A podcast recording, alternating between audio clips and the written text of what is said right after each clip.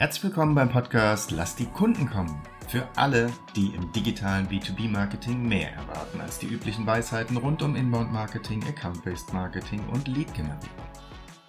Herzlich willkommen zu einer weiteren Folge Lass die Kunden kommen, der Podcast von der Firma Chain Relations. Mein Name ist Michael Marose und ich rede wie immer mit Thorsten Hermann. Hallo Thorsten. Hallo. So, Thorsten, wir haben ja, ich sage mal, ein paar Mal darüber gesprochen, wie Inbound-Marketing bzw. Demand-Marketing, das heißt Kundengewinnung, funktionieren kann mit verschiedenen Hilfsmitteln. Ich bezeichne das mal als Brot. Jetzt möchte ich gerne mal darüber reden, was auf das Brot draufkommt. Denn dem einen schmeckt es, dem anderen schmeckt es nicht. Um genauer zu werden, Content. Das heißt, was ist das Fleisch am Knochen? Was kriegt der Kunde denn, wenn er sich ähm, ja irgendwo einträgt? Also Content. Gibt es ja verschiedene Formen. Wir schauen uns jetzt mal den ähm, schriftlichen Content an. Da gibt es einige Probleme. Mancher Content funktioniert, mancher nicht. Herzlich willkommen zu einer weiteren Folge Lass die Kunden kommen, der Podcast von der Firma Chain Relations. Mein Name ist Michael Marose und ich rede wie immer mit Thorsten Hermann. Hallo Thorsten. Hallo.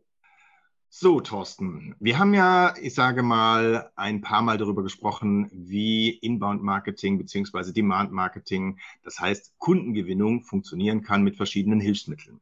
Ich bezeichne das mal als Brot. Jetzt möchte ich gerne mal darüber reden, was auf das Brot draufkommt. Denn dem einen schmeckt es, dem anderen schmeckt es nicht. Um genauer zu werden, Content. Das heißt, was ist das Fleisch am Knochen? Was kriegt der Kunde denn, wenn er sich ähm, ja irgendwo einträgt? Also Content. Gibt es ja verschiedene Formen. Wir schauen uns jetzt mal den ähm, schriftlichen Content an. Da gibt es einige Probleme.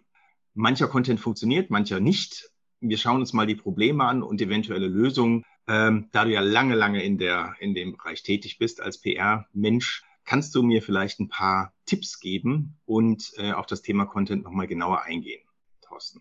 Ich glaube, die, in der Tat die Vergangenheit sozusagen aus der PR heraus hat bei uns vielleicht das eine oder andere Problem reduziert oder vermieden, weil man hört immer wieder von Unternehmen, dass sie von sich selbst berichten, dass sie immer heißt, wir haben ein Content-Problem.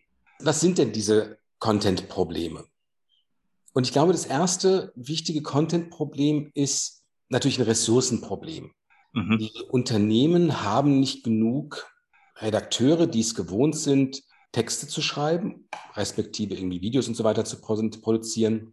Aber es gibt halt zu wenig Leute, die es gewohnt sind, hochqualitative Texte überhaupt zu schreiben.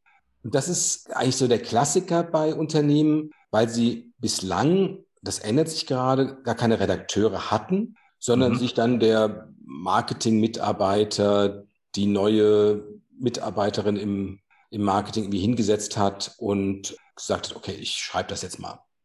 Mhm wenn man es nicht gewohnt ist, dann ist es natürlich eine echte Herausforderung, vernünftigen Content zu schreiben, weil man auch dann schnell irgendwie in so eine Werblichkeit abrutscht.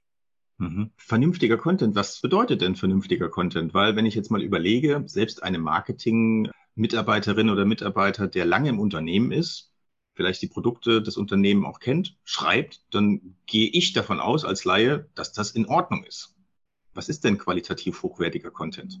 Also es fängt erstmal dabei an bei sowas wie Stil und Grammatik und all sowas. Ja? Mhm. Das heißt, ich muss erstmal einen Text schreiben, der stilistisch in Ordnung ist, also keine Bandwurmsätze und man muss dann überlegen, schreibt man in Ich-Form oder nicht in Ich-Form. Das kann man bei sowas wie einem Blog beides vertreten. Allgemeiner Stil irgendwie so viel Passivkonstruktionen vermeiden und sowas. Wenn man das hinbekommt und manche Leute können das oder haben das einfach so an der Schule und in der Universität und sowas gelernt, dann mhm. hat man schon eine ganz gute Voraussetzung, das sozusagen stilistisch hinzubekommen. Grammatik irgendwie mit vielen Rechtschreibfehlern, das fällt halt auch auf und sieht irgendwie unprofessionell aus.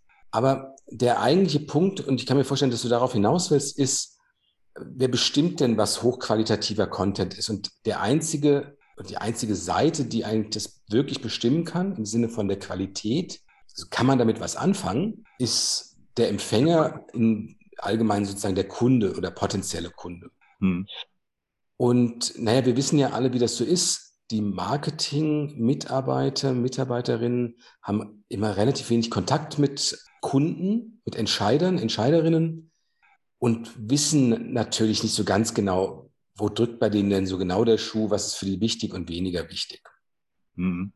Sie hatten es ja schon mal ähm, in dem vorherigen Podcast, dass man sich ja mit Fachexperten unterhalten kann, wenn es um das Thema Bayer Persona, glaube ich, ist es damals gewesen, unterhält. Wäre das auch eine Möglichkeit oder ist das eine Möglichkeit, quasi, wenn ich als Marketingmitarbeiter ja, wenig Kundenkontakt habe oder das Produkt ist auch nicht so mir so mir so firm, dass ich dann quasi mal in eine andere Abteilung gehe äh, und mir da das Wissen hole. Das wäre doch, bevor ich den Kunden befrage, auch ein guter Schritt, oder? Naja, es muss man immer zwei Sachen auseinanderhalten. Das eine ist sozusagen die Themenfindung und die grundsätzliche Argumentation. Mhm. Dazu sollte ich an Kunden gehen. Und man nennt es Buyer Persona, wir, nennen, wir, wir denken eher in Richtung Jobs to be done, aber letztendlich diese Informationen beim Kunden zu holen, auch Argumentationen zu verstehen, um sie sozusagen anzuwenden. Wenn es dann darum geht, dieses konkrete Fachwissen, was ich brauche, in einen Text zu bringen, in ein Video, in einen Podcast und so weiter, dann sind natürlich ja, interne Experten sind dafür gut geeignet und die muss ich befragen zu einem konkreten Thema. Da muss mhm. man auch sagen, ja, wer sind denn diese Experten? Diese Experten, die können also aus bestimmten Abteilungen kommen, ja, vielleicht die Rechtsabteilung, vielleicht sowas wie Supply Chain, Personalabteilung, was man so selbst hat. Dann natürlich das ganze Thema der, der kundennäheren Bereiche, also Produktentwicklung, Kundensupport und so weiter. Und natürlich Vertriebler. Die mhm. alle, ähm, können natürlich Themen auffüllen, mit, mit Leben füllen. Da ist es dann leider häufig, er, erlebt man so, dass die sich nicht genug Zeit nehmen für solche Gespräche. Ja, also wo soll das Wissen herkommen? Was ich irgendwie darstellen will in sowas wie einem Blogbeitrag, White Paper und so weiter, das brauche ich von internen Experten.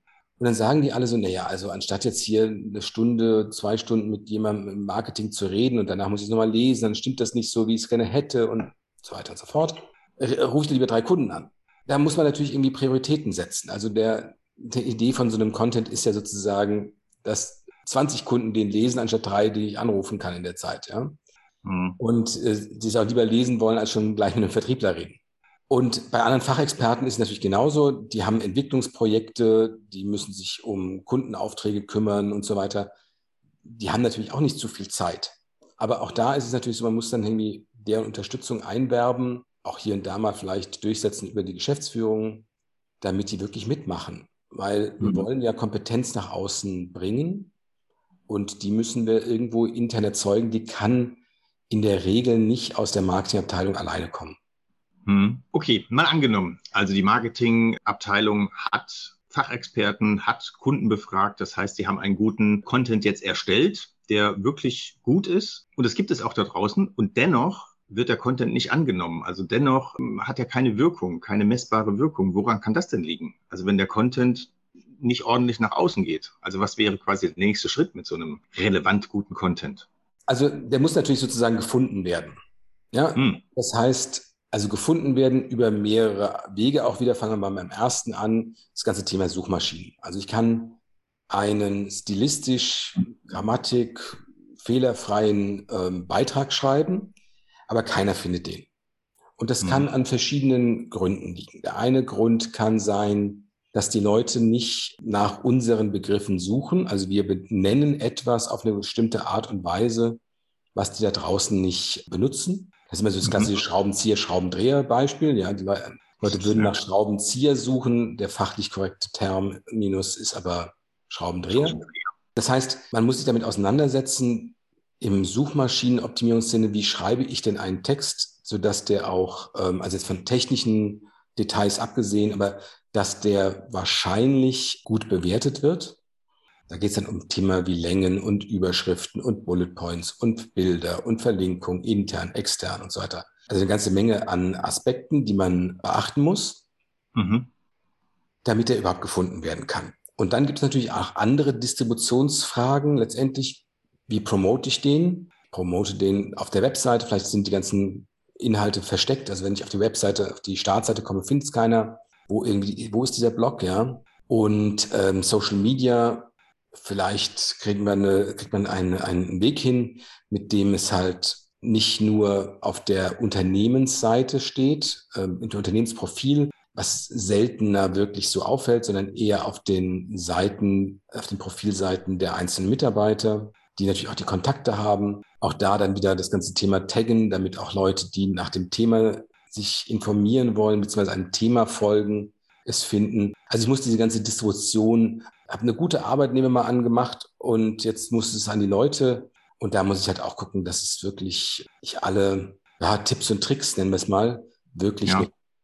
Hm, okay. Was wäre denn so deine Empfehlung, was das Vorgehen angeht? Soll sich jedes mittelgroße, große Unternehmen eine eigene Redaktionsabteilung äh, anschaffen? Sollen sie eine Agentur damit beschäftigen? Was wäre so, ich sag mal, ein Vorschlag, ein gutes Vorgehen, deiner Meinung nach?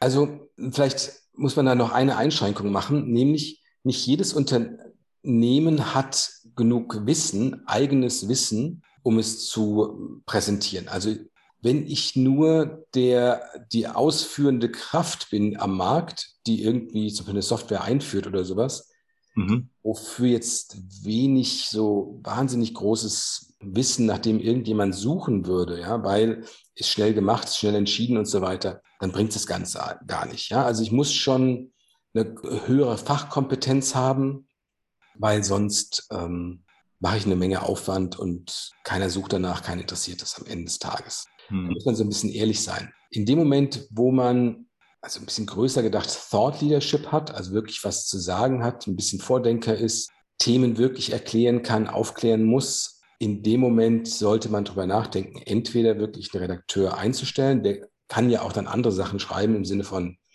ja, Newsletter, Webseiten, Texte, das ein oder mhm. andere auch an Präsentationsmaterialien und so weiter für den Vertrieb. Oder mir eine Agentur anheuere, die diese Aufgaben nimmt, beziehungsweise eine, eine Mischung davon. Das ist wahrscheinlich sogar die bessere Lösung, weil ich dann die Ressourcen besser ausgleichen kann, die Mitarbeiter auf meinen Urlaub fahren können, etc., etc., hm. damit das irgendwie am, am einfachsten funktioniert. Hm. Okay. Was ist denn so eine gute Menge an Content? Gibt es da irgendwie so eine Faustregel? Ich muss, was weiß ich, in der Woche drei Blogbeiträge schreiben, fünf Whitepaper und sonst irgendwas. Gibt es da irgendwas, wo man Natürlich ist es immer produkt- und unternehmensabhängig, aber deiner Meinung nach gibt es irgendwas, wo du sagst, mindestens das, sonst hat es keine Wirkung? Also man sollte eine Regelmäßigkeit hinbekommen. Und mhm. eine gute Regelmäßigkeit ist natürlich einmal die Woche. Mhm. Auch vollkommen in Ordnung ist sowas wie zweimal im Monat. Ähm, nicht alle, also es gibt so, vielleicht nicht so viel zu sagen, nicht alle kriegen das irgendwie so auf eine eigenen Größe her des Unternehmens hin. Weniger ist immer noch besser als gar nicht, ja, aber auch so Google und so weiter, das fordert schon alles, dass man regelmäßig die Webseite aktualisiert, immer wieder neuen Content bringt und so weiter. Insofern, ja, eine Regelmäßigkeit. Wir empfehlen immer so allgemein einmal die Woche. Das schaffen Unternehmen, mittelständische Unternehmen im Allgemeinen auch. Ansonsten ist es halt ein bisschen weniger. Also mhm. auf Blogbeiträge. In Bezug auf Social Media ruhig noch öfter. Das ja. hängt mit den Distributionsmechanismen zusammen. Da kann man also ruhig mal sowas vielleicht wie dreimal die Woche anstreben damit man da eine Regelmäßigkeit hinbekommt und die Kontakte, die Follower letztendlich immer wieder mal was mitbekommen. Hm, okay. Also mehr geht immer. Ja, mehr geht immer. Ja, aber zu viel, gibt es da irgendwie auch sowas, wo du sagst, okay, das ist einfach zu viel, da, da, da kommt der Kunde überhaupt nicht durch, weil es gibt halt, von allem gibt es alles im Internet. Wie kann ich mich davon abheben? Eigentlich nur über die Qualität. Also ich kann hm. natürlich da jetzt ist es eine schwierige Frage, da gibt es auch viele Diskussionen. Also es gibt ja so gerade bei Social Media, LinkedIn und so weiter, Leute, die jeden Tag fünfmal posten und so weiter. Das geht den Leuten dann auch irgendwann auf den Geist, ja. Auch die Art mhm. und Weise, das sind ja häufig dann solche, ich habe in meinem Leben großartigerweise gelernt, dass man darauf und darauf, das ist mir schon im Kindergarten klar geworden und heute als Vertriebler mache ich das immer noch und äh, solche, solche großen Lebenserkenntnisgeschichten und so. Mhm. Also man kann es auch übertreiben, will ich damit nur sagen. Ähm, aber jetzt im Sinne von einem klaren negativen Konsequenz, wenn man ähm, fünfmal die Woche Blogpost schreiben würde oder sowas. Nein, also die gibt es nicht in dem Sinne. Es kann natürlich sein, dass dann irgendwann ineffizient wird, logisch, aber nicht im Sinne von oder dass ich irgendwie zu einem Keyword jede Woche quasi pro Monat zwei Beiträge schreibe und sich dann untereinander in Konflikt kommen, was äh, Suchmaschinenoptimierung angeht. Also man kann in der inhaltlichen Ebene ähm, schon oder technischen Ebene schon eine Menge Fehler machen, aber sowas wie einmal die Woche, ein bisschen mehr, ein bisschen mhm. weniger, sollte das nicht passieren. Mhm, okay. Und wenn ich jetzt mal irgendwie das, das auf Google äh, mir angucke, dann passiert es ja auch manchmal, dass äh, Konkurrenzunternehmen, also Mitbewerber, an einem vorbeiziehen. Wie oft sollte man denn nachgucken, ob sein eigener Content noch ja, aktuell ist, wirkt oder verbessern? Also wie oft sollte man auf seinen eigenen Content gucken und nicht einfach schreiben, ja, ist gut bewertet, raushauen, tschüss, anhauen, umhauen, abhauen sozusagen, sondern wie oft muss man das quasi ja, re, reauditieren? Also grundsätzlich sollte man die ganze Zeit drauf gucken. Die Frage ist, wie tief man immer drauf guckt. Hm. Ja, also im Sinne von welche Keyword-Chancen beispielsweise, welche Keyword-Veränderungen im größeren Maße gibt es. Das sollte man die ganze Zeit mal anschauen. Aber auf der Ebene von, wie hat sich dieser konkrete Beitrag entwickelt, geht da mehr und so weiter, da würde ich sagen, so einmal im Vierteljahr, halben Jahr sollte man sich das mal vornehmen. Hm. Und bei den Themen, die einem sehr wichtig ist, die sehr strategisch sind, wo man halt irgendwie vorankommen will, auch öfter. Also mhm. auch da gibt es jetzt nicht so ein, so ein, für mich jetzt nicht eine, eine, eine klare irgendwie Zielrichtung. Aber wie gesagt, grundsätzlich nonstop gucken, wo stehen wir, geht's aufwärts, geht's abwärts, mhm. ähm, wie viele Keywords haben wir in den Top 100 und so weiter. Aber dann so auf der, nicht jetzt jeden Beitrag jede Woche hinterfragen, weil so schnell reagiert Google auch nicht. Beziehungsweise sie klettern, dann geht's wieder runter und so weiter das bringt es dann am Ende nicht, weil man eventuell etwa gegen etwas arbeitet, wo das Trend einfach noch gar nicht richtig aufgenommen ist und so weiter. Für wichtige Beiträge alle Vierteljahr mal angucken und sagen, okay, warum ist der so schlecht oder warum ist er so gut? Hm. Was können wir daraus lernen? Wie können wir es verbessern? Wie können wir es noch besser machen? Klingt, klingt nach, nach, einer, nach einer Ressourcenarbeit. Also der, der Punkt, ob ich eine Agentur nehme oder, oder ob ich das intern mache, ist natürlich die Menge an Arbeit. Eine Frage hätte ich jetzt noch abschließend. Und zwar gibt es ja verschiedene Stufen von ähm, der Kundengewinnung jetzt. Und Content ist eine Stufe. Wie relevant, du aus deiner Erfahrung, wie relevant, für wie relevant hältst du denn diesen Content überhaupt? Als der Punkt Content, an welcher Stelle ist der bei dir? Marketing Automation, Kundenbefragung etc. Wo ist der Content bei dir? Also ganz ehrlich, das ist das Wichtigste. Das Wichtigste. Weil selbst techn ohne technische Systeme zu nutzen, mhm. brauche ich Content. Also ich muss immer irgendwie kommunizieren, ich muss immer erklären. Und ob ich dann den Weg gehe, dass die Leute sich dafür registrieren im Sinne von Inbound-Marketing oder im Sinne von Demand Generation, einfach viel Content anbiete, damit die Leute sich für ihre Entscheidung informieren, auch ohne Conversion, ist letztendlich zweitrangig. Also, aber ich muss kommunizieren und mhm. Content produzieren und ich muss mir überlegen oder sollte mir überlegen, auf welche Arten und Weisen, also sprich auch Video, Grafiken, Podcast und so weiter, beziehungsweise welche Häufigkeit, welche Themen und alles. Das ist eigentlich das, was mich hauptsächlich beschäftigen muss. Hm, okay, also da ist der Kunde quasi dann im, äh, im Bann, sage ich mal so. Der Content muss Kunden dazu bringen, ins Handeln zu kommen. Genau, also das ist unsere Art, letztendlich in Kontakt zu kommen und Kunden voranzubringen, ist über Content. Hm, okay, gut. Das ist das Wichtigste. Wunderbar. Ja, dann gibt es noch irgendwas, was du zum Thema Content noch hinzufügen möchtest? Weil ich glaube, für mich fühlt sich das so an, es ist alles gesagt, quasi der Belag ist auf dem Brot. Ja, alles gut. Alles gut. Gut, dann danke ich dir auch für diese fantastische Folge und wir hören uns bei der nächsten. Mach's gut. Dankeschön. Schön, dass Sie heute eingeschaltet haben bei Lass die Kunden kommen. Sollte Ihnen der Podcast gefallen, freuen wir uns über eine 5-Sterne-Bewertung. Dies hilft anderen, diesen Podcast auch zu finden. Wenn Sie Fragen, Anregungen oder Themenvorschläge haben, kontaktieren Sie uns gerne über www.chainrelations.de. Chain Relations in einem Wort. Sie können sich direkt mit Thorsten Hermann auf LinkedIn vernetzen, ihm folgen und dort an spannenden Themen teilnehmen. Thorsten schreibt man ohne H und Hermann mit zwei R und zwei N. Jetzt sagen wir Tschüss und auf Wiedersehen bis zum nächsten Mal.